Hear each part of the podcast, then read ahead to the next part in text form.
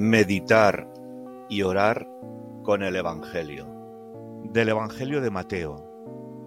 En aquel tiempo dijo Jesús a la gente, Pero ¿con quién compararé a esta generación?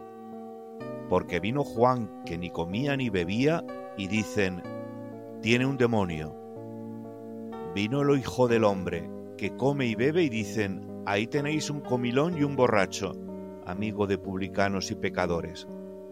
Y la sabiduría se ha acreditado por sus obras.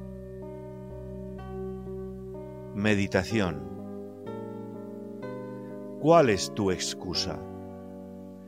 ¿Cuál es tu prejuicio para no intentar siquiera conocer a Jesús de Nazaret?